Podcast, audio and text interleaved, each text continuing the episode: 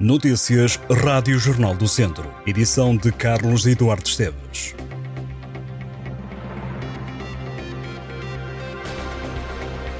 Dez grupos desfilam este sábado nas marchas dos Santos Populares em Viseu. Este ano o desfile regressa à Avenida da Europa, depois de ter passado pela zona do Rocio nos últimos anos. O desfile vai ter lugar a partir das nove e meia da noite. As marchas concentram-se meia hora antes fonte da Câmara Municipal revelou que para esta edição está confirmada a presença de 771 participantes. Para este ano, a autarquia escolheu como tema obrigatório os 900 anos da atribuição do fural da Rainha Dona Teresa a Viseu. As marchas dos Santos Populares saem à rua, atraindo milhares de pessoas à cidade de Viriato. Este ano participam quatro marchas infantis, uma juvenil e cinco séniores. No ano passado, as marchas foram ganhas pelo Jardim Escola João de Deus e pela Freguesia do Campo, através da Junta e do Centro Cultural. O desfile integra a programação das Festas Populares de Viseu, que arranca esta sexta-feira com a Festa das Freguesias no Parque Aquilino Ribeiro. No domingo, a dança da Morgadinha invade a cidade, com as cavalhadas teivas marcadas para as 3 da tarde.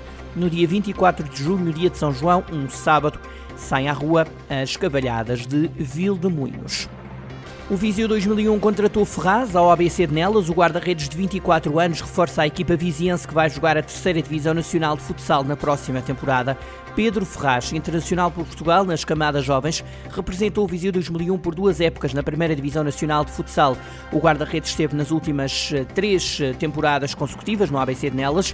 Em nota oficial, o Viseu 2001 escreve que continua à semelhança dos anos anteriores, uma aposta em atletas oriundos da região de Viseu que acredita o clube certamente será uma mais-valia para o plantel. Depois de confirmar a continuidade de Rui Almeida como treinador da equipa sénior, que vai lutar pela subida à segunda divisão, o Viseu 2001 já oficializou a continuidade do ala João Teixeira e a contratação do ala Gustavo Martins.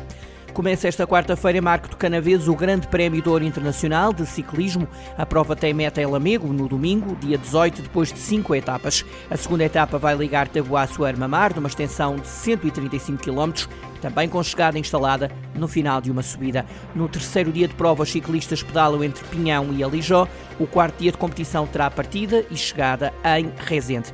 Para o último dia de competição está reservada a etapa mais longa da prova, com partida e chegada em Lamego. A TAV Fer integra o pelotão.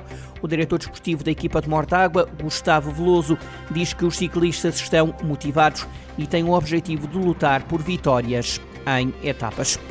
O projeto Genius DHD, elaborado por alunos da Escola Secundária de Nelas, venceu recentemente o concurso regional de ideias de negócio promovido pela Comissão de Coordenação e Desenvolvimento Regional do Centro.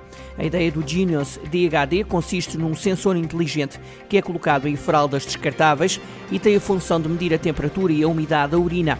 A fralda destina-se a pessoas acamadas, pessoas com mobilidade reduzida ou com problemas motores. Em segundo lugar, no concurso regional, ficou um projeto que propunha a criação de um inseticida biológico à base de alecrim. O objetivo é o de controlar pragas para a mosca do mirtilo.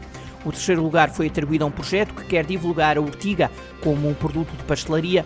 O objetivo deste concurso é de sensibilizar e motivar os jovens para inovarem e empreenderem promovendo a iniciativa e o dinamismo nas comunidades onde estão.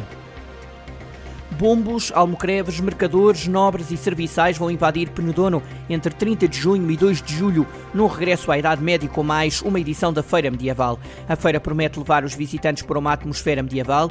Uma das principais atrações é a recriação da ceia medieval, marcada para dia 1 de julho, nos espaços do Conselho, onde os convidados vão degustar uma emenda característica da época da Idade Média e assistir a momentos de animação. O ponto mais alto no mesmo dia será o assalto ao castelo, onde reza a lenda terá nascido Álvaro Gonçalves Coutinho, conhecido como o Magriço e uma das figuras mais históricas de Penedono. A representação vai culminar com o espetáculo de fogo de artifício. Além da parte histórica, a feira medieval também inclui stands de promoção dos produtos da terra, artesanato e gastronomia da região.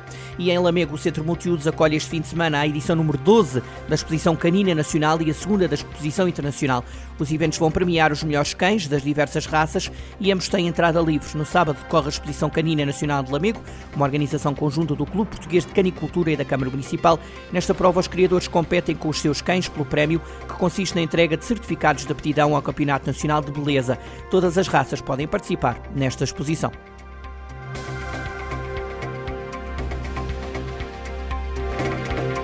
Estas e outras notícias em jornaldocentro.pt.